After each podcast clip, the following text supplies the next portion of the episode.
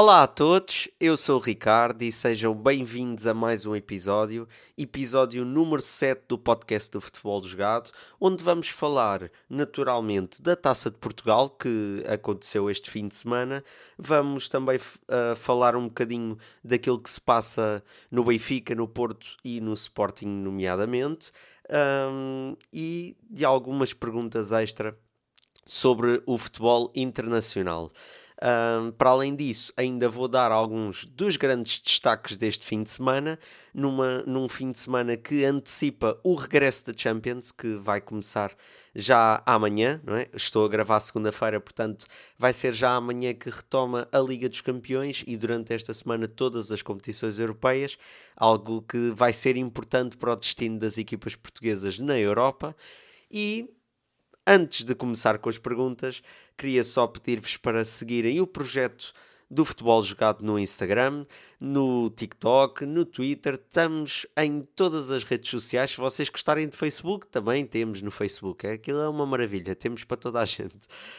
Um, mas no fundo pedir-vos para acompanharem o projeto nas redes sociais e também no Substack que é a plataforma onde o Futebol Jogado tem a sua newsletter. Esta semaninha teve parado, também para descansar um bocadinho, mas a partir desta semana vai uh, retomar uh, o, o projeto com várias crónicas que, que vão lá aparecer. Portanto, sigam já, subscrevam, é gratuito podem subscrever gratuitamente com o vosso e-mail e depois recebem todas, uh, todos os textos das mais diversas crónicas que lá estão, recebem no vosso e-mail, ou então se vocês instalarem a aplicação do Substack para Android ou para iOS, vocês recebem depois todos os textos uh, na, na vossa aplicação. Portanto, é uma questão de gerirem tudo isso, mas está lá trabalho muito engraçado, portanto podem subscrever à vontade que de certeza que não se vão arrepender.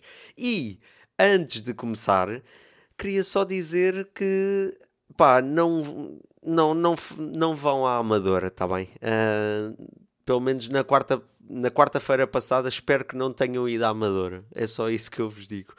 Porque, como eu vos tinha dito no último episódio, a equipa do futsal jogado uh, joga todas as quartas-feiras num campeonato amador de futsal na escola secundária da Amadora e o que é que aconteceu? Pá, eu convidei toda a gente no último episódio a aparecer e a verdade é que levámos uma valentosa não é? Estávamos bem, duas vitórias em dois jogos, estávamos na liderança do campeonato, ninguém aparecia, perfeito, estava a correr tudo bem. Eu acho que desta vez veio os adeptos e a coisa não, não, não correu assim tão bem. Se querem saber qual foi o cabaz que nós levámos, que, que é mesmo assim, não tem outro nome, um, passem pelo Instagram do, do futsal jogado e vão lá ver os resultados todos. Mas pronto, tenham pena de nós, porque, porque realmente foi um bocadinho duro uh, tendo em conta os últimos jogos que estávamos a conseguir ter bons resultados, desta vez correu assim menos bem. E esta quarta-feira também vamos ter um jogo muito complicado, portanto, o convite é não apareçam, não apareçam porque só vai correr mal. Uh, eu acho que a culpa é mesmo dos adeptos, não é nossa, porque nós fizemos um, um jogaço, não é? Por isso é que sofremos a tarefa que, que sofremos. Mas pronto, vamos para as perguntas que é para isso que, que, que, estou aqui a fazer o episódio. E vou começar com a pergunta feita pelo Pedro Pinto, a quem manda um grande abraço, que me pede um balanço da terceira eliminatória da Taça de Portugal. Uma Taça de Portugal que naturalmente tem sempre as suas histórias para contar, não é? E, e a outra das perguntas é feita pelo Ricardo Vieira, também a quem mando um grande abraço, que me, que me pede uma opinião sobre as grandes surpresas da Taça de Portugal uh, este fim de semana. Uh, juntando aqui as duas perguntinhas, a Taça de Portugal é isto, é, é, é a história, é a essência do futebol português, é, é o momento em que conseguimos reencontrar ou, ou encontrar uh, equipas grandes, equipas que já lutam e que já têm competições europeias no seu histórico e no seu palmarés, contra equipas de bairro, contra equipas amadoras que têm a maior parte dos jogadores a trabalhar durante o dia e à noite é que têm o prazer de jogar pelo clube da sua terra ou algo do género. Portanto, é sempre um momento incrível. Uh, defrontarem-se equipas de, de, de patamares tão distintos e apesar disso ser tão equilibrado o, todo, maior parte dos jogos. É, é, impressionante como as equipas mais, mais fracas, por assim dizer, um, conseguem ganhar outra vida no, num ambiente de taça de Portugal em que sabemos que um só jogo pode decidir tudo. É, é a prova que, que o que Johan Cruyff dizia de que um saco de dinheiro, eh, ou que nunca viu um saco de dinheiro a chutar uma bola, é, é verdade. Na taça de Portugal, principalmente, não interessa se não interessa se uma equipa é grande e a outra é pequena, se uma está na primeira liga, a outra na distrital. As equipas batem-se de uma forma impressionante e é sempre bonito ver este ambiente da taça. Só fico desiludido pelo facto de alguns dos clubes não poderem receber realmente outros clubes nos seus próprios estádios e terem que se deslocar para outros estádios onde para eles é mais complicado.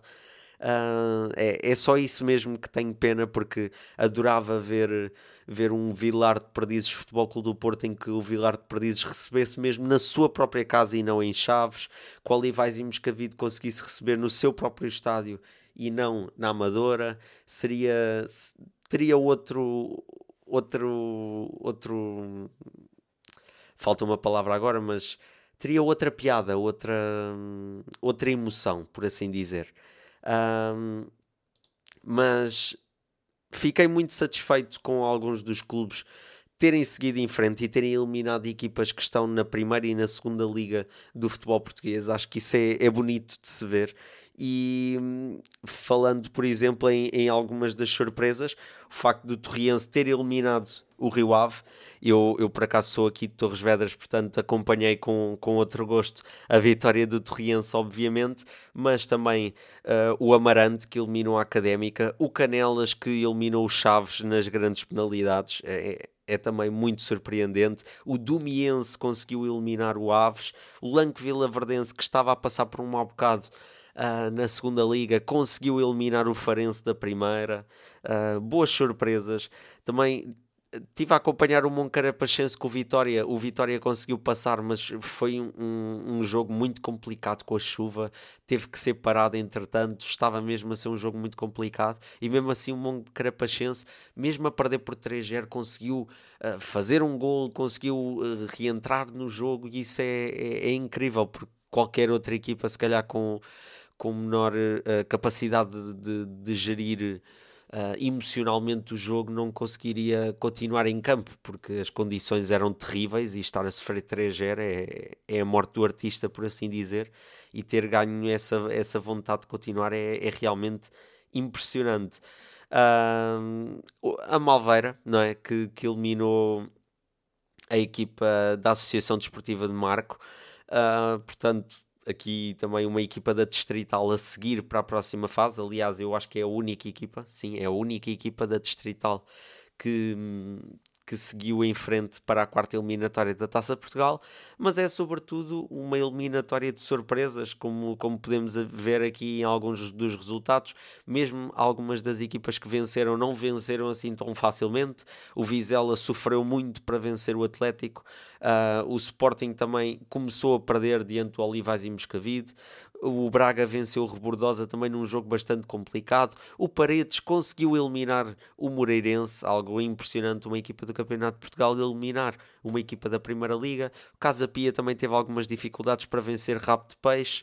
Portanto, muitos jogos. A Estrela da Amadora também, muitas dificuldades para vencer o Vila Mian, só venceu por um zero e já com um gol perto do fim do jogo. Portanto, aqui muitas surpresas nesta, nesta terceira eliminatória da Taça Portugal. O sorteio vai ser na próxima quarta-feira uh, para a quarta eliminatória. Ainda falta o jogo entre o Camacha e o Famalicão, que, que, que foi adiado por, por, pelo mau tempo portanto é o único jogo que ainda falta decidir quem é o vencedor, mas nos outros houve assim surpresas interessantes, houve, houve equipas de, de escalões inferiores a seguir em frente, e isso é que é a beleza da Taça de Portugal, e isso é que dá, dá outro gosto de ver numa competição tão histórica como esta. Ora, a próxima pergunta é feita pelo Gonçalo Mendes, do DLP Notícias 71, a quem mando um grande abraço e peço para vocês seguirem o projeto dele no Instagram. que, uh, que me faz a pergunta se Jenny Catamo poderia ser titular no Sporting. Eu acredito que sim, até por, pelo que temos visto nas suas últimas entradas uh, nos jogos uh, da equipa de Rubén Amorim, principalmente neste, neste fim de semana, diante do Olivais e Moscavide, num jogo que estava realmente muito complicado, foi ele que acabou por desbloquear o jogo com um gol e uma assistência. Foi uma exibição espetacular. Uh, de, de Jenny Katamo que, que, está a um nível cada vez melhor. Uh, o moçambicano está, está realmente a, a, um nível que, que agrada uh, quem, quem é do Sporting, certamente, e quem, e quem gosta de acompanhar as equipas grandes, vê que, que teve uma evolução gigantesca e que está mais do que preparado para assumir um lugar que tem andado ali na indecisão entre Fresneda e, e Esgaio, que normalmente não consegue. Esgaio acaba por ser mais consistente neste momento do que Fresneda. Fresneda acredito que seja uma opção para o futuro porque é realmente um jogador de grande qualidade, mas que ainda não se adaptou bem às ideias da equipa. Portanto, Jenny Kata me parece, parece estar aqui um bocadinho à frente da concorrência e, e para mim seria capaz de, de, ser titular até pela forma como consegue desequilibrar a nível ofensivo. E se tivermos em conta que a maior parte dos jogos do Sporting são jogados uh, em, em, cima do adversário, pode ser interessante ter um jogador como, como o Jenny que, que consegue desequilibrar facilmente e consegue. Consegue fazer a diferença como fez no último jogo. Portanto, acredito que seria realmente um jogador que poderia ser titular no Sporting uh, por tudo o que tem conseguido fazer cada vez que entra. É realmente alguém capaz de, de, de encontrar espaços, de, de, de, decidir um jogo sozinho, muito ao estilo também de, de Marcos Edwards, uh, mas é, é, um jogador rapidíssimo que consegue, uh, tem uma tomada de decisão cada vez melhor. Eu, eu acho que no início, quando ele, quando ele somava alguns minutos pelo Sporting, sentia que uh, o Jenny Katam não conseguia ter, um, ter uma grande tomada de decisão e agora parece estar muito melhor em relação a isso, parece ter trabalhado muito bem isso. Não é um jogador de, de muitos golos, mas é um jogador que faz a diferença através das assistências, através do último terço do terreno onde consegue desequilibrar, criar combinações criar dificuldades ao adversário e, e, pronto, lá está. A questão da velocidade é algo que, que, se tem que ter em conta, principalmente numa equipa que joga num sistema de três centrais e que quer os seus laterais rápidos a, a, a fluir, principalmente a nível ofensivo. Acho que Jenny uh, acrescenta perfeitamente uh, tudo o que é necessário para, para se jogar numa equipa do Sporting. Agora, claro que aos poucos, ainda tem 22 anos, precisa agora de ganhar alguma matura, uh, maturidade e, e quem sabe se, se, não, se não irá mesmo durante a temporada ser titular. Isso no próximo jogo, que, é, que é para a Liga Europa, penso eu. Vamos ver se não será mesmo, mesmo a opção titular. Mas, mas pronto, falando agora de Jenny Katam, agora também estou-me a lembrar também de, de uma primeira parte que não foi nada positiva de, de, de Ivan Fresneda.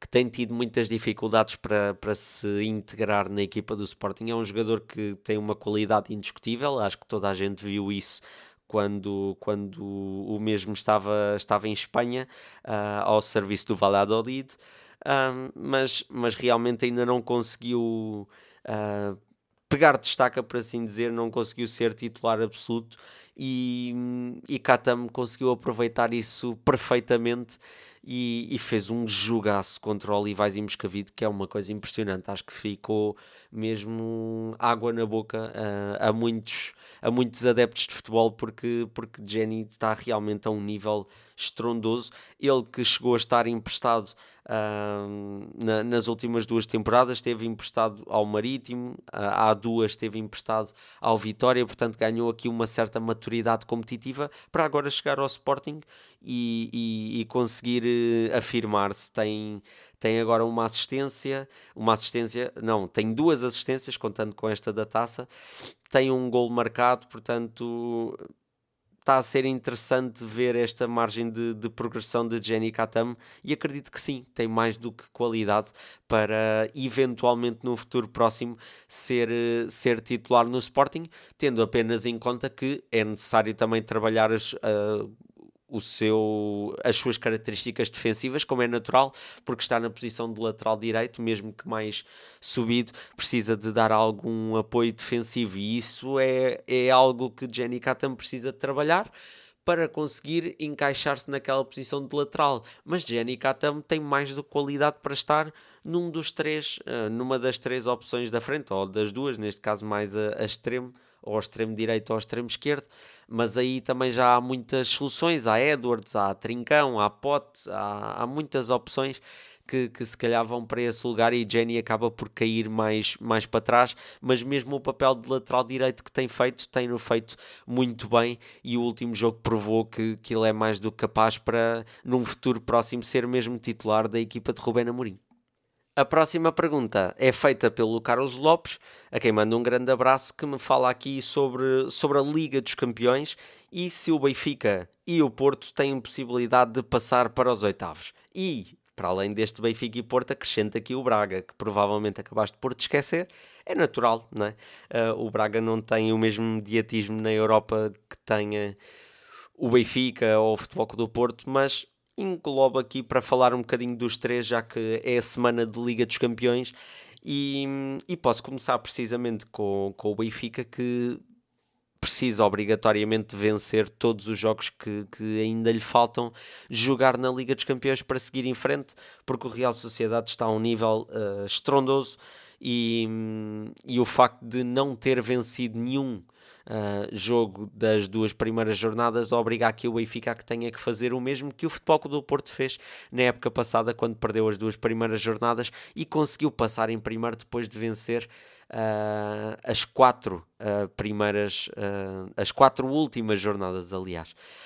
portanto, o Benfica terá que fazer aqui história, não é? Terá que fazer aqui a mesma coisa que o Futebol do Porto conseguiu fazer na época passada, mas tendo em conta que vai ter adversários muito complicados. Vai, vai defrontar agora a Real Sociedade amanhã, a Real Sociedade que está a um nível espetacular e tem demonstrado um futebol belíssimo de, de se acompanhar. Para terem noção de todos os jogos que já fez esta temporada, só empatou com o Inter e perdeu com o Atlético Madrid e com o Real Madrid, equipas que estão acima no, no, no, campeonato espanhol. Portanto, só estes três jogos é que foram menos positivos, o resto somou apenas vitórias e tem uma equipa realmente muito talentosa e difícil de travar. Portanto, o Benfica tem mesmo que conseguir vencer. Acho que é o primeiro grande passo para o Benfica chegar aos oitavos de final, é vencer este jogo no Estádio da Luz amanhã para, para conseguir ter a ínfima possibilidade de ainda chegar aos oitavos da Champions. À partida já não no primeiro lugar, será muito complicado, a menos que a coisa aqui mude imenso. Uh, algo que também seria complicado para o Benfica, aliás, mas, mas o Benfica tem que vencer agora estes jogos para conseguir apurar-se, porque está numa situação muito mais delicada do que os outros. Depois, Sporting de Braga vai receber o Real Madrid, não é? Jogo histórico na pedreira um, e, e, que vai ter casa cheia e, portanto, era lindo que o Braga conseguisse somar aqui um pontinho, algo, algo que fosse importante para as contas uh, no seu grupo, tendo em conta que está atualmente no terceiro lugar, não é? Tem, tem três pontos conseguidos diante do União de Berlim que é muito importante ter conquistado estes pontos para lutar pelo menos por um lugar na Liga Europa. Sabemos das possibilidades, obviamente, que o Braga tem em relação ao Nápoles e ao Real Madrid, que são claramente equipas de outro patamar, mas o Braga deu luta ao Nápoles, o Nápoles teve muitas dificuldades para vencer na pedreira, o Braga conseguiu vencer na Alemanha nos instantes finais contra a União de Berlim, portanto está aqui na discussão para conseguir pelo menos um lugar europeu, um lugar na Liga Europa, que é isso que acaba por ser uh, o principal objetivo do Braga, diria. Claro que uh, o grande sonho é chegar aos oitavos de final, mas sabemos das possibilidades que o Braga tem. Mas se o Braga conseguir aqui um resultado interessante, um pontinho pelo menos contra o Real Madrid. Já não sei se não tem aqui possibilidade de sonhar, apesar de ser muito, muito, muito, muito, muito difícil.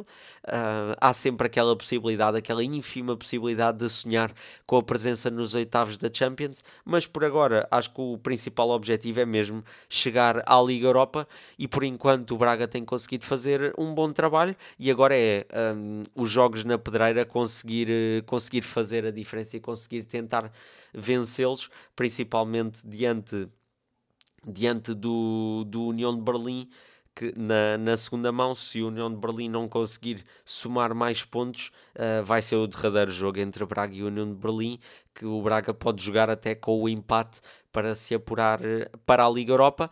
E para terminar, o Futebol Clube do Porto, que acredito que seja dos três a equipa que tem mais possibilidades de chegar aos oitavos de final da Liga dos Campeões. É verdade que acabou por ser derrotado pelo Barcelona uh, no Dragão, mas acabou por apresentar um nível futebolístico espetacular e que poderia ter dado perfeitamente para somar pontos frente ao Barcelona. Foi um jogo de azar, acabou por não correr assim tão bem. Venceu o Shakhtar uh, sem grandes, grandes dificuldades. Acredito que também vai fazer o mesmo com o Antuérpia. Portanto, o Porto conseguindo vencer os jogos contra Antuérpia e Shakhtar, um, acredito que, que, consiga passar com muita facilidade, mesmo que não consiga vencer o Barcelona uh, em Espanha.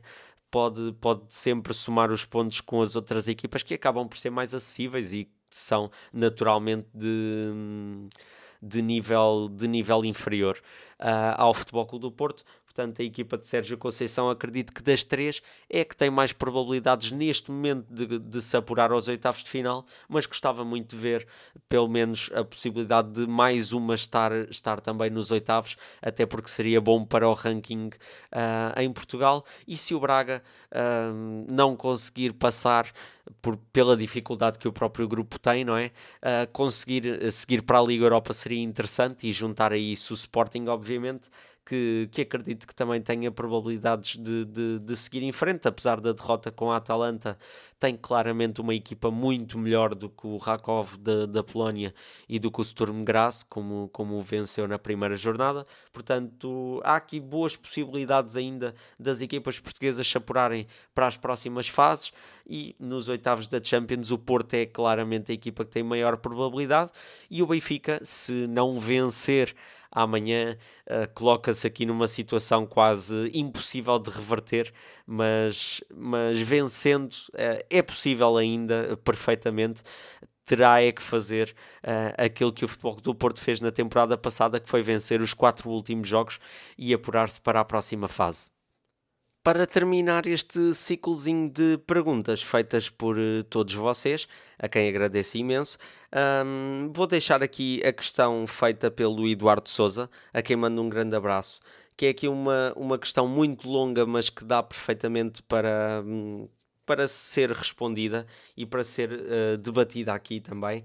Gostava também depois de mesmo quem vai assistir ao episódio um, falar um bocadinho e, e, dar a sua opinião sobre, sobre este tema, que acaba por ser interessante. Eu tenho uma opinião muito específica, mas acredito que existam outras, outras opiniões sobre, sobre o tema que vamos abordar agora, que é sobretudo um, sobre o momento atual de, do Ajax e do Lyon, que são, como todos nós sabemos, clubes formadores. E a pergunta aqui, ou, ou o tema que, que, o Eduardo pede para abordar, é sobretudo um, falar um bocadinho um, da, da filosofia que alguns clubes têm de formar e vender, não guardar os seus, os, os seus ativos e valorizarem-nos uh, desportivamente, ou até aqueles clubes que eram formadores e que agora estão a começar a comprar mais uh, do que propriamente a apostar, e também se este,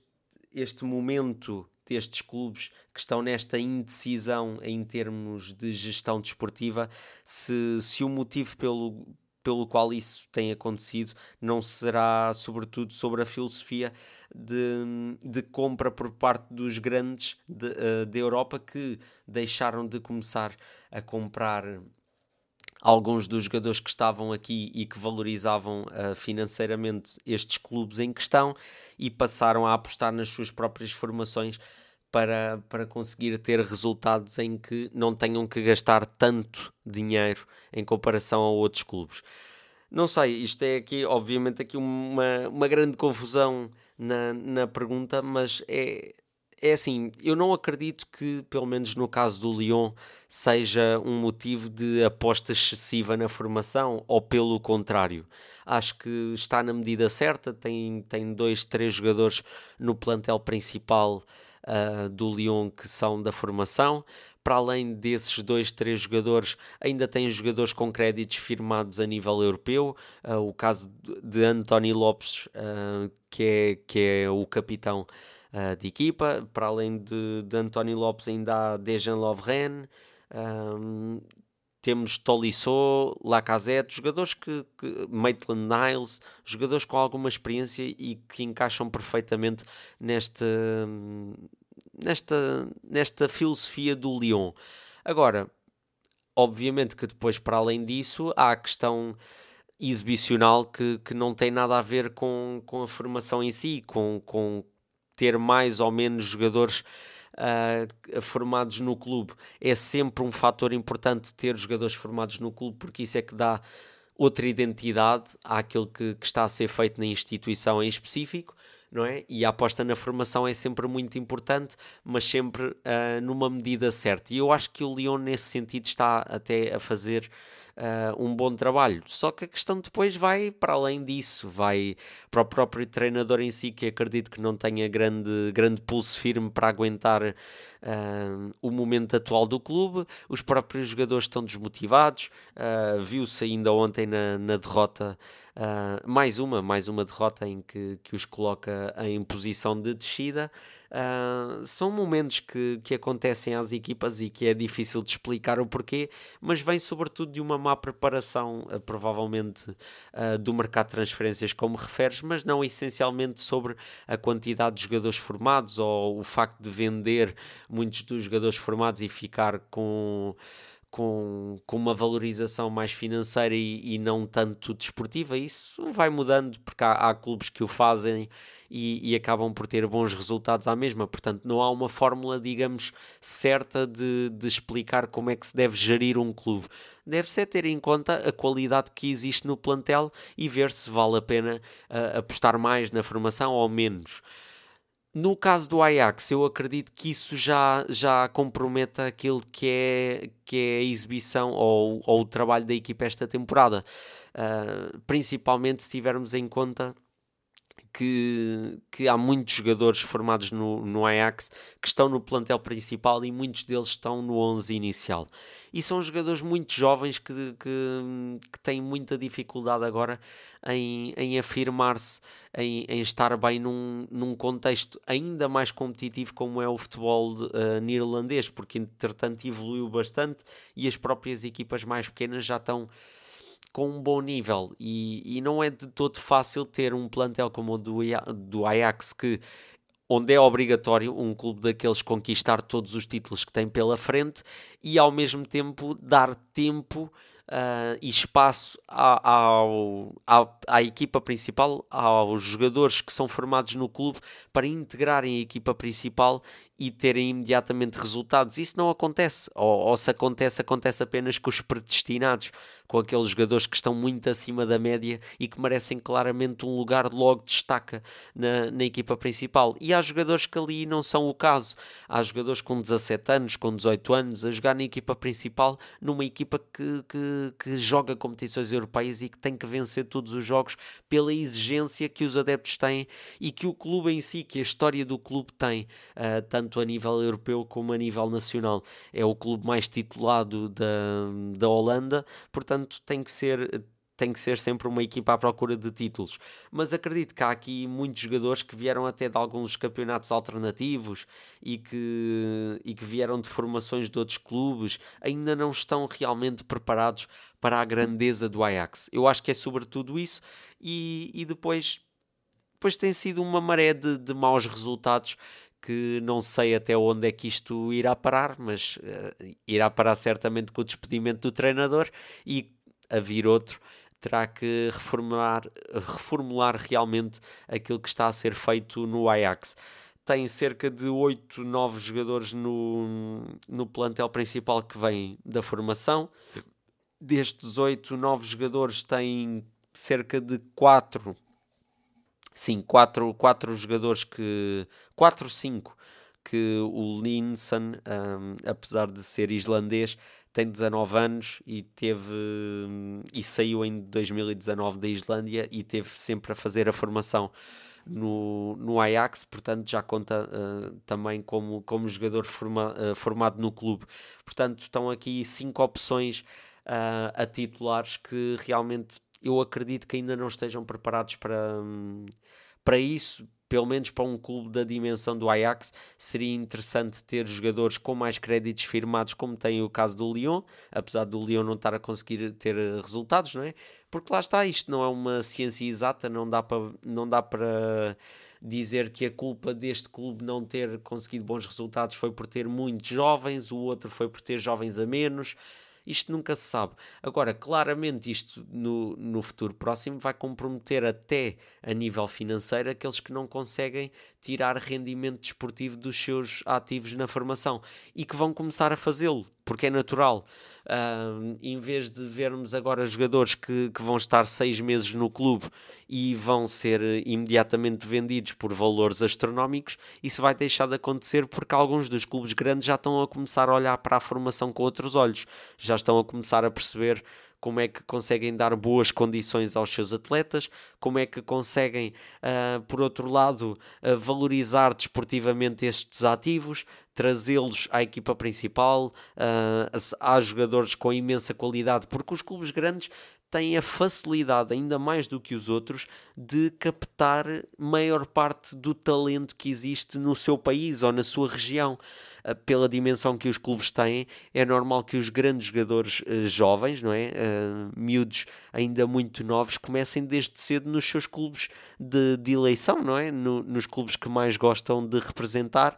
E, e, depois fazem formações inteiras e com grande qualidade nesses grandes clubes. E às vezes fazes faz impressão a uh, ver que, que, clubes, principalmente uh, em Inglaterra, não, não apostem tanto na formação, mas isso também acontece pela grande capacidade financeira que têm de ir buscar qualquer jogador a qualquer momento, qualquer jogador que esteja a dar nas vistas, seja em que campeonato for, eles chegam lá, pagam o dinheiro que for preciso e trazem-no, portanto não têm grandes preocupações com isso, nem precisam de se preocupar muito com a gestão da formação. E por isso é que muitos jogadores acabam esquecidos em Inglaterra por essa dificuldade que os clubes grandes têm de apostar na formação. Mas isso está a mudar um, e vemos vários casos.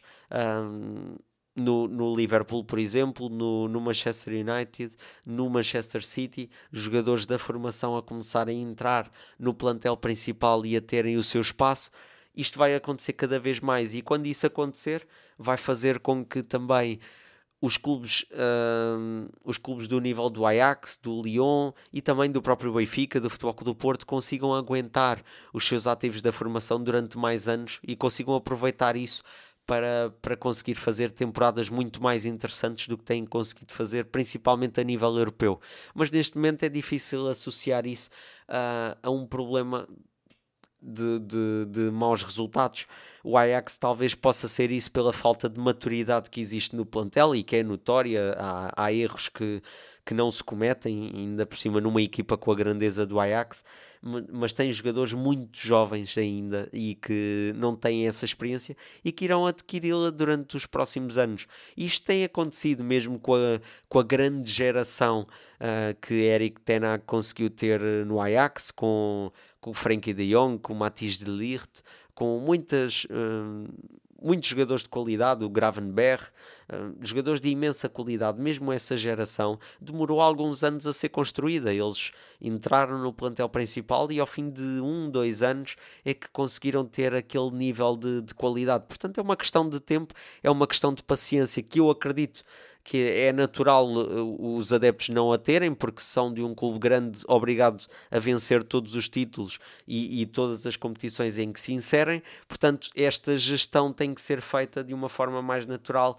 e acredito que não esteja hum, a ser, a ser feita neste momento.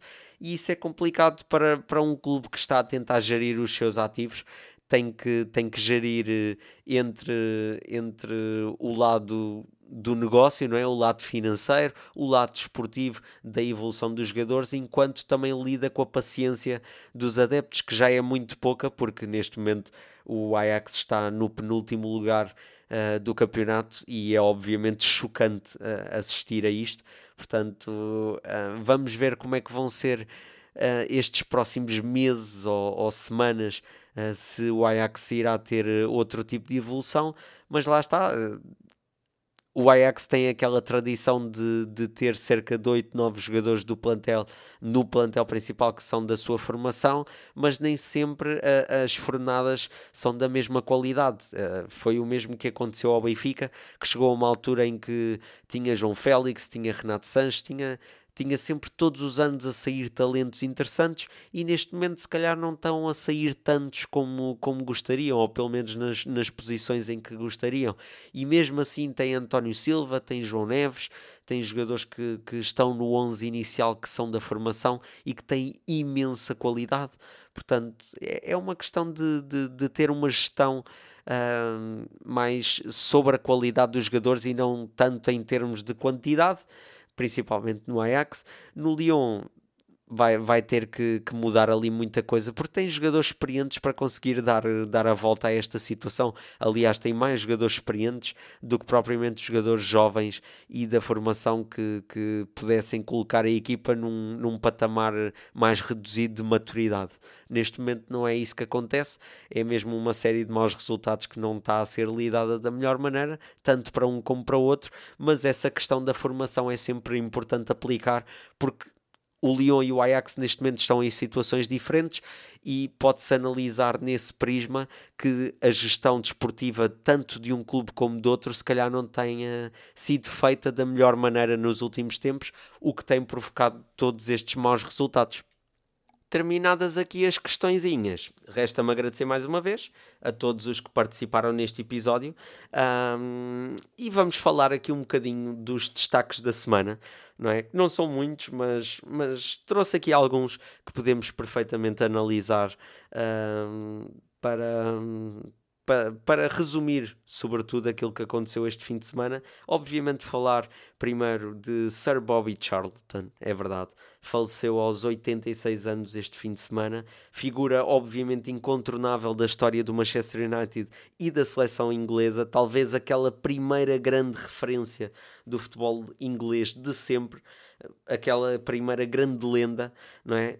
Os anos de, de, glória que teve foram nos anos 60, naturalmente, uh, onde ganhou o Mundial de, de 66, foi figura importante no Mundial de 66. Uh, ah, depois conquistou a taça dos clubes campeões europeus frente ao Benfica uh, em 1968, essa que foi a primeira competição europeia que um clube inglês conseguiu conseguiu conquistar e, e onde Bobby Charlton tem, tem sempre um, tem sempre o seu lugar de, de destaque.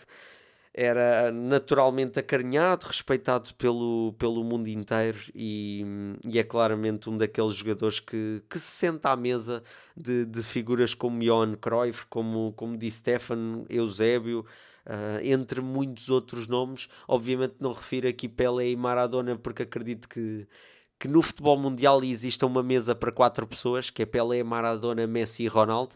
Acho que ninguém bate esse, esse nível, mas Bobby Charlton está logo a seguir por tudo aquilo que fez pelo futebol inglês, pela história do futebol mundial. É um símbolo incontornável da história do desporto rei e, e terá, sempre, terá sempre um lugar uh, na memória de todos os adeptos do Manchester United e de todos os adeptos ingleses que, como se viu este fim de semana, demonstraram todos eles uh, imenso respeito e admiração por alguém, mesmo que seja de um clube rival, algo que deveríamos tomar como exemplo em Portugal, mas, mas a, acontece sobretudo pela dimensão que Bobby Charlton tinha extra futebol. Era, era uma figura realmente incrível e é uma pena falecer, que para mim é sempre, é sempre cedo demais falecer, um, mas para uma figura destas ainda mais, porque tem, é, é realmente alguém que, que marca a história do, do futebol inglês. Depois falando de coisas obviamente mais, mais alegres, falar de Cristiano Ronaldo, a máquina, não é? A besta enjaulada, como dizem no Brasil, não falha continua a ser o melhor marcador de 2023, marcou o gol da vitória do Al Nasser por 2-1 sobre o Damac, num livre a fazer lembrar os tempos de, do Manchester. Tem agora 41 golos, mais um do que o Haaland, que conseguiu também marcar este fim de semana na vitória frente ao Brighton por 2-1. Marcou, mas Cristiano Ronaldo marcou também e é atualmente o melhor marcador do mundo em 2023 e isso é impressionante para alguém que tem 38 anos e está à frente daqueles dois jogadores que são eh, para muitos o futuro do futebol mundial, as, as duas futuras estrelas do futebol mundial, que é Erling Haaland e Kylian Mbappé, que o francês tem 36 golos, o norueguês tem 40 e Cristiano Ronaldo continua à frente dos dois e agora tem 41. É impressionante, é impressionante mesmo. E é bom ver Cristiano Ronaldo neste, neste momento de forma alegre, feliz, uh, capaz de ajudar a equipa e capaz também de ajudar a seleção nacional, como tem conseguido ajudar, algo que será muito importante para termos um jogador desta experiência e desta capacidade finalizadora no próximo europeu em 2024. Espero que isso aconteça, que não que não se lesione nem tenha um, um momento uh, de baixo de forma, porque está a um nível sensacional e mantendo-se assim vai ser essencial para, para, a nossa, para a nossa seleção principalmente.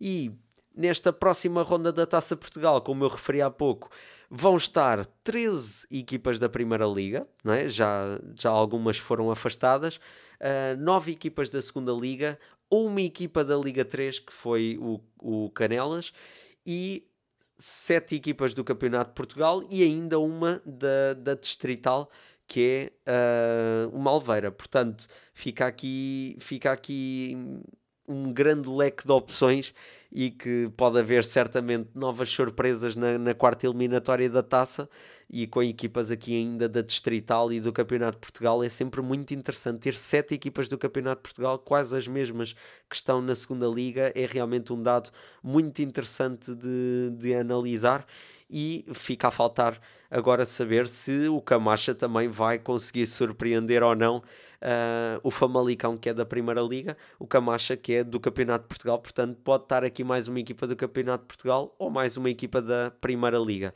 E para terminar, falar obviamente do Girona, que continua na luta pela liderança do, da La Liga, venceu por 5-2 o Almeria este fim de semana e está na liderança partilhada com o Real Madrid nível sensacional. O Real Madrid que empatou este fim de semana com o Sevilha. Portanto, para a semana há El Clássico entre Real Madrid e Barcelona. Que, que, está logo atrás destes de Real e de Girona, com uh, apenas um ponto atrás em terceiro lugar, e havendo sempre alguém a perder pontos neste clássico, seja o Real Madrid por perder, seja o Barça por perder, ou até pelo empate que, que possa acontecer entre eles.